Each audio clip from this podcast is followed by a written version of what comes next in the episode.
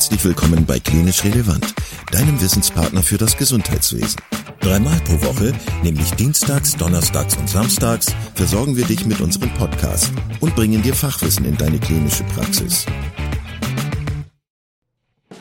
Weitere Informationen und Angebote findest du auf unserer Webseite www.klinisch-relevant.de.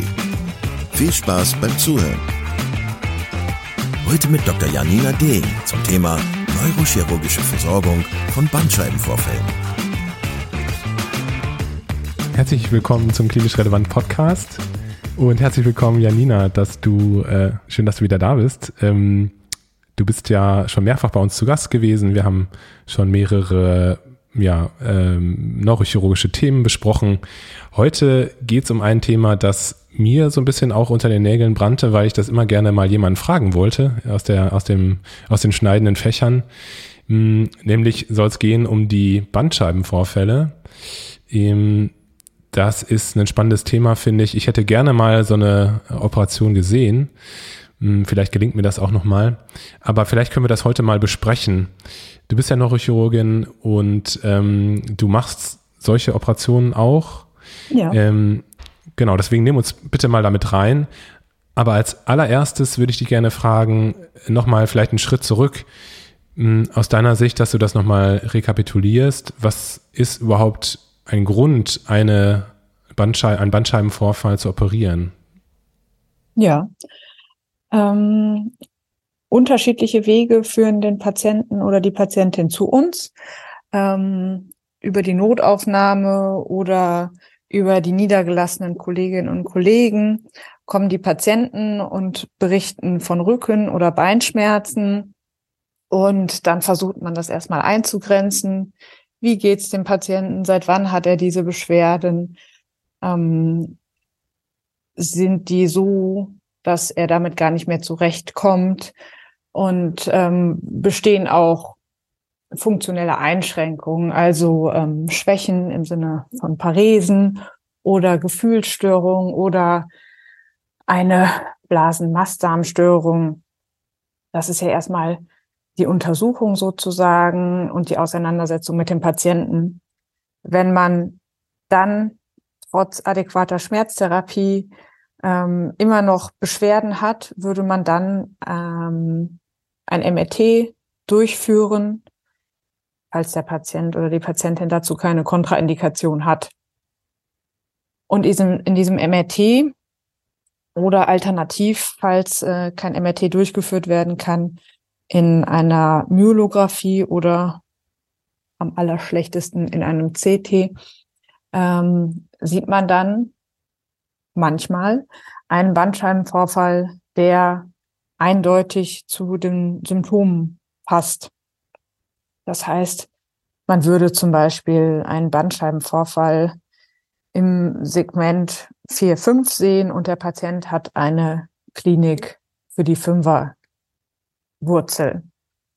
Ähm, wenn das dann alles passt, in dem Sinne, dass er dort Schmerzen hat, dass er vielleicht auch ein bisschen eine Dysästhesie hat und ähm, damit gar nicht mehr zurechtkommt, trotz adäquater Schmerztherapie, ähm, trotz Physiotherapie, kann man dann über eine Operation nachdenken. Ähm, chirurgisch ist das eine Standardoperation, die ähm, ja nicht sehr aufwendig ist, die natürlich aber trotzdem ihre Risiken und Komplikationen birgt, aber die, wenn sie gut ausgeführt ist, dem Patienten sehr schnell eine sehr gute Schmerzlinderung bringt, so dass die Patienten einen dann nach der Operation manchmal wirklich verwundert anschauen, wenn man sie fragt, ja, und wie geht's Ihnen jetzt? Haben Sie Schmerzen? Und dann wird Ihnen klar, dass der Beinschmerz weg ist. Und das ist natürlich ein sehr schöner Erfolgsmoment dann. Das ja. glaube ich dir. Ähm, Soll ich direkt die Operation erzählen? Ja, lass mal mal ganz kurz, ähm, äh, ja genau, also das kannst du gerne gleich machen, aber ähm, ein Schritt, Schritt zurück. Du hast gerade gesagt, wenn die äh, radiologischen Veränderungen, also der Bandscheibenvorfall, den man da möglicherweise sieht, wenn die passen zu der Klinik, dann, ähm, also das muss kongruent sein, dann würde man über eine Operation nachdenken. Das ist ja in der Realität nicht immer ganz einfach, richtig? Nee. Ähm, und man muss natürlich, also erstmal, es gibt viele MRT-Bilder, die durchgeführt werden, die eine Veränderung zeigen, ähm, die aber gar nicht unbedingt mit einer klinischen Beschwerdesymptomatik einhergehen. Da muss man sich auch drüber bewusst werden. Wir altern alle und unser Körper verändert sich. Dementsprechend gibt es Bandscheibenvorfälle manchmal, die gar keinen Effekt haben, gibt Spinalkanalstenosen, die gar keinen Effekt haben. Und ähm, es gibt aber halt auch manchmal eine falsche Seite. Das heißt dann natürlich, dass man da auf keinen Fall dran gehen sollte. Und manchmal gibt es aber auch zum Beispiel eine falsche Höhe sozusagen im ersten Draufblicken auf das Bild. Und dann muss man sich drüber klar werden, kann man sich das erklären. Zum Beispiel hat der Patient eine Übergangsanomalie, also einen sakralisierten Lumbalwirbel oder umgekehrt einen lumbalisierten Sakralwirbel. Da muss man dann manchmal vielleicht auch ähm, sich unterstützen lassen durch die Neuroradiologen, dass man die Rippen zählt und anhand dessen dann wiederum die Zahl der Lendenwirbel abzählen kann, um dann das korrekte Segment zu bestimmen. Manchmal ist es natürlich auch für die Patienten nicht so einfach zu beantworten, wo denn jetzt die Schmerzen sind, wenn sie auf ihr Bein zeigen. Ne? Also jetzt erstmal, um den lumbalen Bandscheibenvorfall zu besprechen. Ähm, da hilft es manchmal, wenn man den Patient wirklich darum bittet, dass er mit einem Finger zeigt, wo der Schmerz ist, um sich das zu vergegenwärtigen, weil manchmal ist es ja doch sonst so eine etwas schwammige Angabe. Das gleiche natürlich für zervikale Bandscheibenvorfälle, dass man sich da auch drüber im Klaren wird, wo verläuft das Dermatom, dass ich dann wiederum einer Nervenwurzel zuordnen kann und dann vielleicht einem passenden Vorfall oder einer passenden Foramenstenose. Meine Erfahrung sagt auch, dass man doch auch ganz schön vorsichtig bei der oder, oder sehr genau bei der Untersuchung sein muss, ähm, die Reflexe prüfen muss, ähm, die, die, äh, die Kraftprüfung vernünftig machen muss. Ähm, ja, und da muss man natürlich auch noch die Kennmuskeln äh, zu den entsprechenden Nervenwurzeln kennen. Hm, also das ist gar nicht so, das ist so gar nicht so trivial, muss man sagen. Und manchmal gibt es ja auch die Situation, dass man so ein bisschen Zusatzdiagnostik bemühen muss, also vielleicht noch ein EMG macht oder so. Ähm, genau, du hast es ja. schon gesagt, in MRT, der MRT ist sozusagen Mittel der Wahl. CT hast du schon gesagt, das ist eigentlich am schlechtesten. Sag noch mal ganz kurz was zur Myolographie. Also äh, ich kann mich gar nicht erinnern, dass ich mal mitbekommen hätte, also in letzter Zeit jedenfalls, dass, äh, dass noch Myolographien gemacht werden. Ist das noch sowas, was, was, äh, was ihr regelmäßig macht bei der Fragestellung Bandscheibenvorfall? Mm, ja, tatsächlich ist das dadurch, dass die neuesten Schrittmacher dann doch MRT-tauglich sind, eher in den Hintergrund gerückt. Ähm, Myolographien können eine Auskunft geben, wenn die Patienten schon Implantate haben, die verhindern, dass man ein gutes Bild macht. Also wenn die zum Beispiel eine dorsale Stabilisierung haben oder auch in der Halswirbelsäule gibt es manchmal noch ältere Implantate, die eingebracht worden sind, die dann so ein starkes Artefakt machen, dass man deshalb das MRT nicht ordentlich beurteilen kann oder halt die alten Herzschrittmacher oder auch wenn ein Herzschrittmacher einer Marke eingebracht ist, aber die Sonde von einer anderen Marke ist, dann übernehmen die Firmen nicht die Gewährleistung dafür, dass man den Patienten ins MRT legen darf. Das hatten wir vor kurzem noch. Und für einen solchen Fall ist dann eine Myolographie schon manchmal notwendig. Ähm, das heißt, der Patient wird durch die Radiologinnen und Radiologen lumbal punktiert, dann wird ein Kontrastmittel äh, nach Entnahme von ein bisschen Liquor injiziert, dann werden die Patienten gelagert, so dass das Kontrastmittel äh, sich ein bisschen verteilt, je nachdem, wo es hin soll, dann halt auch ähm, bis in die Halswirbelsäule hochläuft. Und dann wird ein Röntgenbild durchgeführt und mit ein bisschen zeitlichem Versatz auch eine CT-Bildgebung. Und dann kann man da drin zum Beispiel auch Bandscheibenvorfälle sehen. Okay. Aber das würdest du als Verfahren, würdest du das der konventionellen CT-Diagnostik ähm, vorziehen? Es hat mehr Aussagekraft, weil ähm, der eine, eine ja, Kompression des Duralschlauchs kann man deutlich besser sehen in der Myelographie als im nativen CT. Und auch ja. als im CT mit Kontrastmittel, weil das ja nicht die Kompression in der Form zeigt. Ja. Ähm, jetzt haben wir primär über ähm, lumbale Bandscheibenvorfälle gesprochen, aber es gibt ja auch zervikale und äh, deutlich seltener auch thorakale Bandscheibenvorfälle. Ähm, mhm.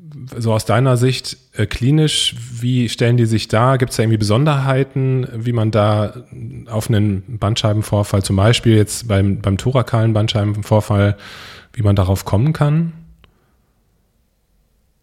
Ja, thorakale Bandscheibenvorfälle sind ja doch äh, sehr selten, werden auch dann spät diagnostiziert, ähm, können, wenn sie groß sind, mal im Rahmen dann ja eine Myelopathie machen oder können dann halt auch radikuläre Schmerzen in der Brustwirbelsäule machen, lokale Rückenschmerzen ähm, stehen für uns sicherlich sehr im Hintergrund und sind auch selten operativ behandlungsbedürftig.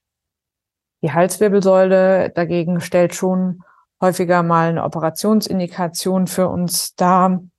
Da ist vor allem die untere Halswirbelsäule betroffen ähm, mit den Segmenten C56 und C67, ähm, die dann die Ausstrahlung klassisch in die Arme bis in die Hände runter macht, aber auch Nackenschmerzen macht und ähm, auch eine Operation zugänglich ist, wenn der Patient einen hohen Leidensdruck und oder vor allem bei Paresen ist es natürlich notwendig, operiert zu werden. Bevor wir jetzt endlich zum eigentlichen Operationsverfahren kommen, sag bitte nochmal was zum Faktor Zeit. Wie, also angenommen, es würde jetzt zu einem frischen Bandscheibenvorfall kommen, wie lange ist es überhaupt sinnvoll oder nach welchem Zeitraum ist es überhaupt sinnvoll, so eine Operation überhaupt noch durchzuführen? Oder ist es irgendwann so, dass die, dass die Nervenwurzel tot ist, in Anführungszeichen, und man gar nichts mehr retten kann?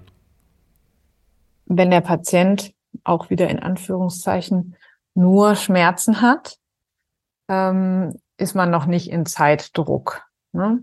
Der Körper hat, ähm, das, das lernen wir doch, ein Schmerzgedächtnis, so dass man ähm, nicht so lange warten sollte, bis man dann irgendwann auf dem Zahnfleisch geht, ähm, sondern man sollte auf jeden Fall eine adäquate Schmerztherapie anstreben.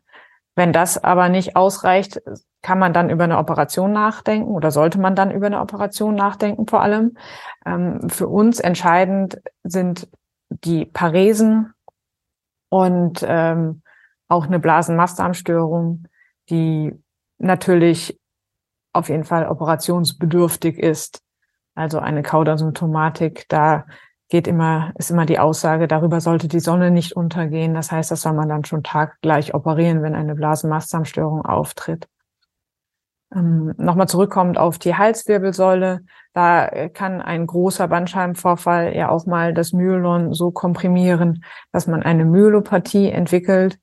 Und ähm, eine Myelopathie ist natürlich, wenn sie sich klinisch dann halt auch äußert, auch eine Indikation zur Operation. Da geht es dann im Wesentlichen darum, dass der Zustand des Patienten sich nicht noch weiter verschlechtert, sondern da geht es dann eher um den Funktionserhalt. Aber das ist auch eine Operationsindikation in Bezug auf Bandscheibenvorfälle. Ja. Erzähl uns bitte, wie die Operation an sich so stattfindet. Du hast gerade schon so ein bisschen unaufgeregt gesagt, äh, das ist ein Standardverfahren, äh, das geht eigentlich ganz schnell, rubbeli Katz, so hörte sich das an. ähm, beim, beim so würde ich das nicht sagen, ne? aber es ist das. Entschuldigung. Ja, alles gut.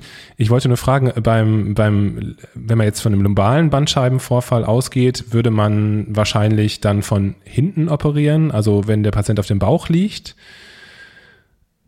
Kannst du uns ausgehend genau. davon noch ein bisschen erzählen, was man da so für, für Schritte durchführt, was man dann macht? Genau, also ähm, Bandscheibenvorfälle an der lumbalen Wirbelsäule werden fast immer in Vollnarkose durchgeführt. Es gibt sehr wenige Kliniken, die das auch in, ohne Vollnarkose durchführen, aber wir, ähm, so wie die meisten in Deutschland, würde ich denken, führen das in Vollnarkose durch. Der Patient wird in den Saal hineingefahren und auf den Bauch gelagert. Dann wird ein seitliches Röntgenbild durchgeführt, um die Höhe zu lokalisieren. Und nach sterilem Abwaschen und Abdecken wird dann ein Mittellinienhautschnitt angelegt über dem Dornfortsatz oder manchmal auch ein bisschen lateral davon. Das ist so, ähm, gibt es unterschiedliche Herangehensweisen. Letztendlich stellt man sich dann die Faszie dar und geht durch die Faszie, also mittels Schnitt durch die Faszie zur Wirbelsäule vor und stellt sich dann ein interlaminäres Fenster dar. Also hinten die Lamine der jeweiligen Wirbelkörper. Wenn man sich die, wenn man die schön dargestellt hat, macht man nochmals eine Höhenkontrolle mittels Röntgen und ähm, wird dann dieses interlaminäre Fenster erweitern. Das kann man mit einer Fräse machen oder mit einer Stanze. Manchmal ist es ähm, bei jüngeren Patienten, vor allem in der unteren Lendenwirbelsäule, auch gar nicht so notwendig, weil das Fenster schon von alleine recht groß ist. Dann trifft man auf das Ligamentum flavum, also das gelbe Band. Dieses wird zum Teil entfernt oder auch nur ein bisschen ähm, gespalten und dann kommt man an etwas Fettgewebe, das noch epidural meist liegt. Das kann man entfernen und dann wird man auf den etwas weißlich bläulich schimmernden Duralschlauch treffen. Und diesen sollte man sich dann sehr genau anschauen, genau darstellen und den lateralen Rand finden. Das macht man dann auch mit Hilfe der Fräse und Stanze, dass man das lateral erweitert. Und dann kann man manchmal schon mit Hilfe eines Dissektors oder Schälhäkchen den Bandscheibenvorfall tasten. Der hebt dann manchmal die Wurzel an, zum Beispiel, hebt den lateralen Duralschlauch an ähm, oder liegt manchmal auch noch weiter mittig, je nachdem, ob der unterhalb des hinteren Längsbands liegt oder schon sich herausgedrückt hat, muss man dann halt noch das hintere Längsband einschneiden. Man kann dann diesen Bandscheibenvorfall mit Hilfe einer Fasszange entfernen. Manchmal kann man den auch nur mit dem Häkchen luxieren und dann ist es immer am allerschönsten, wenn man den so langsam rausziehen kann an einem Stück. Das gelingt auch manchmal. Häufig ist es aber doch so, dass man den in kleineren Steinen oder in kleineren Stückchen rausholen muss und ähm, nochmals nachtastet mit dem Häkchen, ob da noch ein Widerstand zu tasten ist. Dann ähm, tastet man, je nachdem, wo vorher die Kompression bestand, ähm, nochmal die Struktur aus, schaut, ob die Nervenwurzel zum Beispiel frei ist, ob der Duralschlauch sich wieder gut entfaltet hat. Ähm, je nachdem, wie sich die Bandscheibe im MRT auch dargestellt hat, kann man noch überlegen, ob man auch eine Nukleotomie durchführt, wobei da die Meinungen auseinandergehen, wie man das machen sollte. Ähm, und wenn man insgesamt zufrieden ist, inspiziert man den Situs nochmal, führt die Blutstillung durch und readaptiert dann die Faszie wieder, entweder am Dornfortsatz oder je nach Zugang wieder einfach miteinander, führt Subkutannähte durch und dann einen oberflächlichen Hautverschluss. Eine Drainage sollte, je nachdem, ob der Patient ambulant geführt wird oder nicht, auch noch eingebracht werden. Da gehen auch die Meinungen auseinander. Wenn dann alles schön zugenäht ist, kommt ein Pflaster drauf und der Patient wird wieder auf den Rücken gelagert. Und dann in die Hände der Anästhesie wieder vollständig übergeben. Wie lange dauert so ein, so ein normaler äh, Bandscheibenoperationsvorgang? Von bis. Ne? Die, ähm, yeah. also bei YouTube gibt's Videos, die das im Zeitraffer in 17 Minuten zeigen. Das äh, ist wahrscheinlich schon die eher sportliche Variante. Ähm, sonst bis zu 90 Minuten sowas für eine Höhe bei einem yeah. Ja. nicht schwierigen Fall auf jeden Fall unter dieser Zeit. Okay. Ähm, macht man das als, ähm, also ist das eine Solo-Veranstaltung als ärztlicher, als ärztliche Kollegin, als ärztlicher Kollege und mit, mit Assistenz oder ist man da zu zweit oder zu dritt? Ähm, meistens, wenn man, naja, wenn man in einem Ausbildungshaus ist, ist man zu zweit. Ähm, wenn man in ähm, einer Praxis wäre, mit einem, als Belegarzt zum Beispiel, würde man das alleine machen und man operiert das natürlich in Deutschland inzwischen unter dem Mikroskop. Das wollte ich dich auch noch fragen, weil ich kann mir vorstellen, das ist ja ein sehr kleiner Zugangsweg. Ähm, Mikroskop bedeutet, dass man eine Optik vor dem, vor dem Gesicht hat dann, oder? Genau, in der Mitte ähm, zwischen Operateur und Assistent zum Beispiel. Genau, meistens. Es gibt natürlich auch noch endoskopische Therapieverfahren, da hat man also kein Mikroskop, sondern das Endoskop. Ähm, da sind, das macht natürlich einen noch kleineren Zugang, aber birgt auch ähm, andere Risiken. Da ähm, das wird kommt jetzt langsam auf, sage ich mal, dass man immer mehr endoskopisch operiert. Okay. Da stelle ich mir dann nochmal komplexer vor. Ähm, du hast gesagt, man kann praktisch oder häufig kann man den Bandscheibenvorfall so rausziehen. Also mhm. meine anatomischen äh, Kenntnisse äh, von, dem, von der Bandscheibe sind, dass es ja so einen, so einen fibrösen ähm, Rand gibt, also einen Ring gibt und in der Mitte ist aber ein galertiger Kern. Wenn du sagst, das kann man so rausziehen, dann ist das dieser galertige Kern, der da so rausgedrückt wurde. Ist das richtig? Genau, das ist das, was den Bandscheibenvorfall ausmacht. Ne? Also es ist ja, ja, etwas vorgefallen, es ist ja, hat sich ja etwas rausgedrückt und ähm, das mhm. ist äh, der Galatcan, den man dann genau herauszieht. Also nicht aus der Bandscheibe, ja. sondern der Vorfall macht den Galat, eine galertige Masse aus. Okay. Und ähm, Genau, du, du hast gesagt, ähm, dass teilweise auch eine Nukleotomie gemacht wird. Das bedeutet, dass man die ganze Bandscheibe entfernt.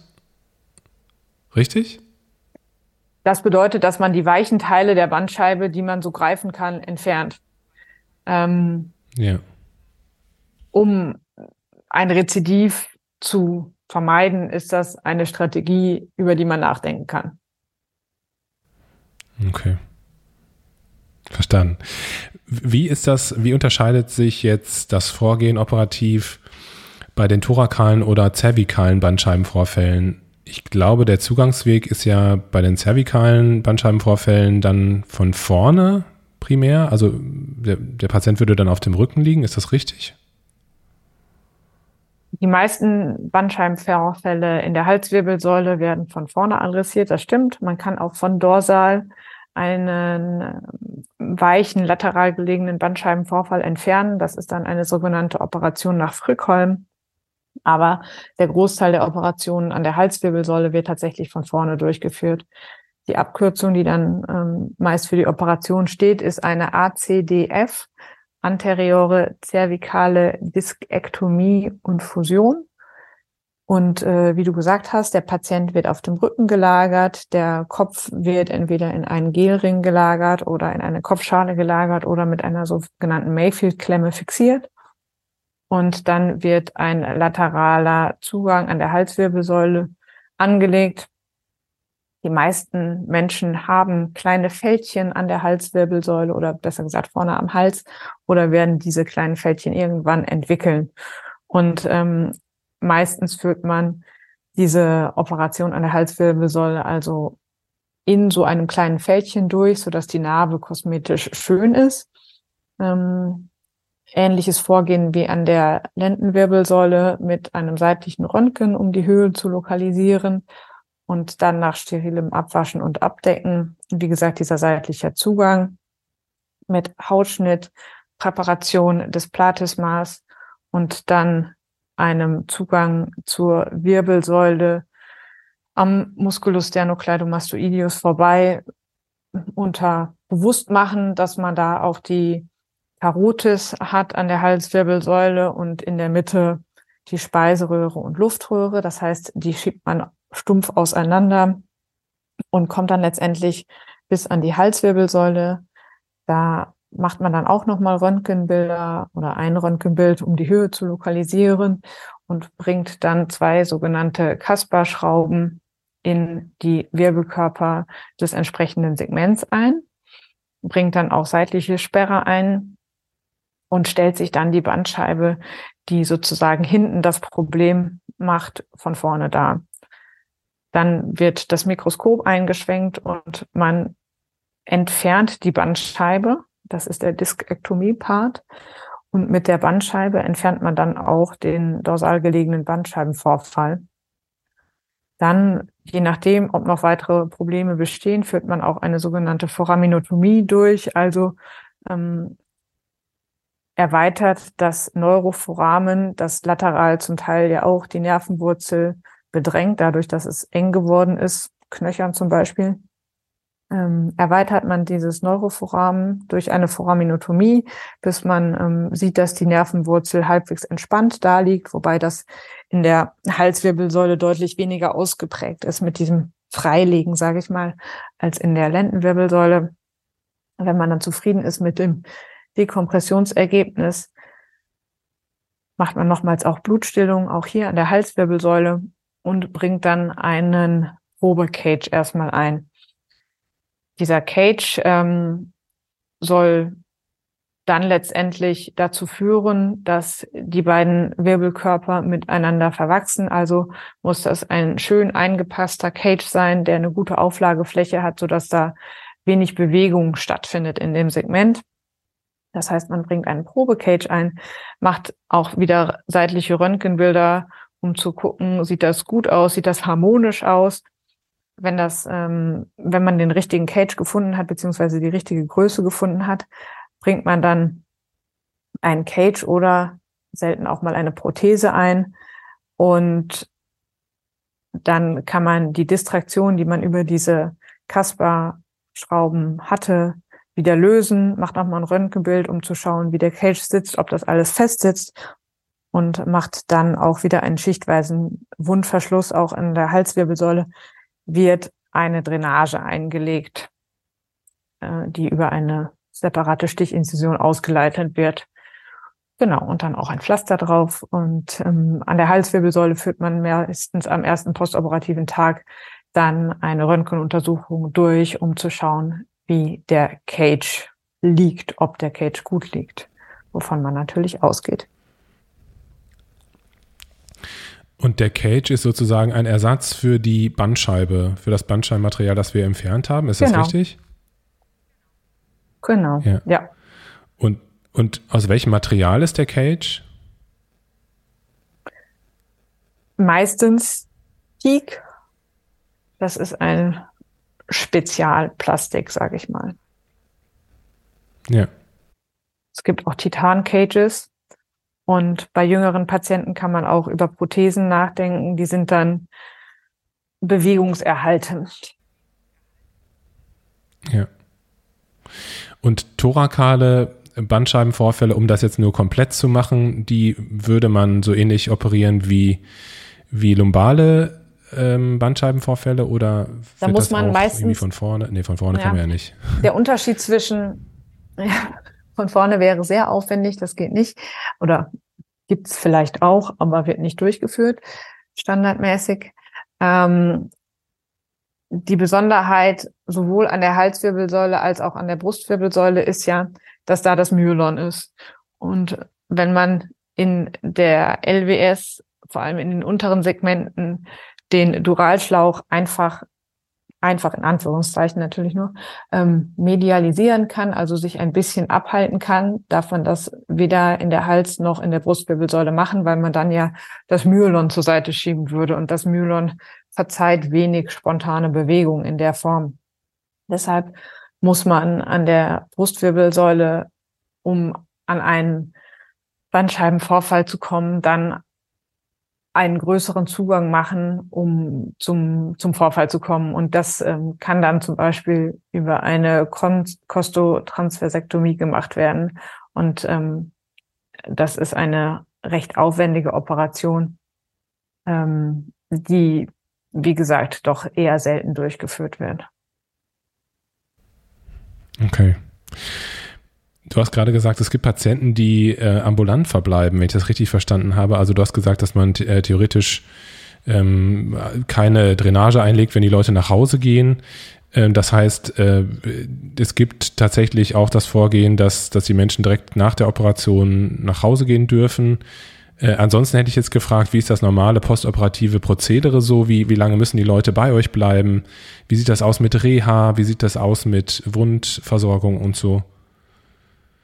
Also ähm, mit der geplanten Ambulantisierung von allem, naja, nicht allem, aber einigem wird ähm, man doch darüber nachdenken, auch gegebenenfalls Bandscheibenoperationen ähm, bei den passenden Patienten ambulant durchzuführen. Ähm, das wird selten auch schon mal durchgeführt in Deutschland. Ich glaube, in den USA ist das tatsächlich ein häufiger durchgeführtes äh, vorgehen. Für uns ist es so, dass der Patient, wie gesagt, sowohl an der Halswirbelsäule als auch an der Lendenwirbelsäule diese Drainage hat. Ähm, wenn die Operation komplikationslos verlaufen ist, darf der Patient nach kurzem Aufenthalt im Aufwachraum dann auf die Normalstation und darf sich dann auch schnell mobilisieren, also schon am Tag der Operation. Initial natürlich immer mit Unterstützung durch das Pflegepersonal, aber das eher wegen des Kreislaufs als aus einer neurochirurgischen Indikation heraus. Ähm, an der Halswirbelsäule führt man dann, wie gesagt, am ersten postoperativen Tag ein Röntgenbild durch, um die Lage des Implantats zu überprüfen. Ähm, und im Rahmen der Visite werden wir auch überprüfen, ob die neurologische Funktion des Patienten intakt ist. Das macht man natürlich oder meistens macht das der Operateur ähm, am Operationstag, nachmittags, abends schon. Ähm, aber am ersten postoperativen Tag wird das dann auch im Rahmen der Visite nochmals geprüft. Wir haben glücklicherweise inzwischen ähm, Physiotherapeuten, die am ersten Tag mit den Patienten aufstehen und denen zeigen, wie sie sich Wirbelsäulen schon mobilisieren. Ähm, und damit bekommen die Patienten auch ein gutes Vertrauen in sich selbst, würde ich mal sagen. Am zweiten postoperativen Tag wird dann die Drainage entfernt und am dritten postoperativen Tag entlassen wir die Patienten nach Hause. Eine Wundkontrolle findet natürlich bei Bedarf statt, aber sonst findet sie die erste Wundkontrolle bei uns ähm, am zweiten postoperativen Tag bei der beim Drainagezug statt. Genau. Ähm, je nachdem, wie die Wunde verschlossen wurde und ob es eine erstmalige Operation oder eine zweite Operation an der Stelle ist, ähm, wird das oberflächliche Wundverschlussmaterial belassen. Das heißt, wenn es eine erste Operation ist, kann man das so nach äh, sieben bis zehn Tagen ziehen, falls es Klammern oder Fäden sind. Manchmal werden Wunden auch mit Steristrips verschlossen. Das sieht auch schön aus. Ähm, falls es eine Rezidivoperation ist, dann würde man die Fäden oder Klammern meistens zwölf bis 14 Tage belassen, um eine schöne Wundheilung auch zu gewährleisten. Dieses oberflächliche Wundverschlussmaterial kann entweder die Hausärztin oder der Hausarzt ziehen oder andere niedergelassene Ärzte oder falls sie das nicht schaffen, kommt der Patient dann doch nochmal zu uns auf die Station meist. Okay. Du hast es gerade schon gesagt, es gibt irgendwie die Tendenz dazu, dass alles viel schneller ambulantisiert wird. Aber von dem, was du erzählt hast, äh, scheinen die Patienten ja auch sehr schnell wieder aufzustehen und äh, Physiotherapie zu machen. Ähm, genau, das ist ja sicherlich sinnvoll aus vielerlei Aspekten. Ähm, danke, dass du uns einen Einblick gegeben hast in dieses ähm, operative Prozedere, in dieses operative Verfahren. Ich glaube, es gibt ganz viele Themen, die man noch äh, thematisieren könnte, nämlich zum Beispiel auch, wie man verhindern kann, dass man überhaupt, überhaupt unter das Messer muss, also die Primärprophylaxe sozusagen. Ähm, da gibt's ja viele, äh, viele Möglichkeiten, aber ja, ich fand es spannend, das von dir zu hören, wie, wie so eine Operation abläuft und äh, wie, wie man das macht. Also danke für heute, Janina. Ja. Und ähm, ja, ich hoffe, wir sprechen uns bald nochmal wieder zu einem, zu einem neurochirurgischen Thema. Gerne, würde mich freuen. Danke dir. Bis dann. Ciao. Vielen Dank, dass du heute wieder zugehört hast und unser Gast gewesen bist. Wir hoffen sehr, dass dir dieser Beitrag gefallen hat und du etwas für deinen klinischen Alltag mitnehmen konntest. Wenn dem so sein sollte, dann freuen wir uns sehr über eine positive Bewertung bei Apple Podcasts. Falls du Lust hast mitzumachen und es einen Themenbereich gibt, in dem du dich besonders gut auskennst, dann melde dich doch gerne unter kontakt@klinisch-relevant.de. Gleiches gilt, wenn du Themenvorschläge oder konstruktive Kritik für uns hast. An dieser Stelle auch der Hinweis auf unseren Newsletter, den du unter www.klinisch-relevant.de abonnieren kannst und der dich immer auf dem Laufenden hält. Wenn du dich für unseren Newsletter einträgst, bekommst du einen 5-Euro-Gutschein, mit dem du in unserer Fortbildungsakademie einkaufen kannst. Wir wünschen dir jetzt bis zum nächsten Mal eine gute Zeit und freuen uns, wenn du bald wieder einschaltest. Pass auf dich auf, bleib gesund. Bis zum nächsten Mal. Ciao.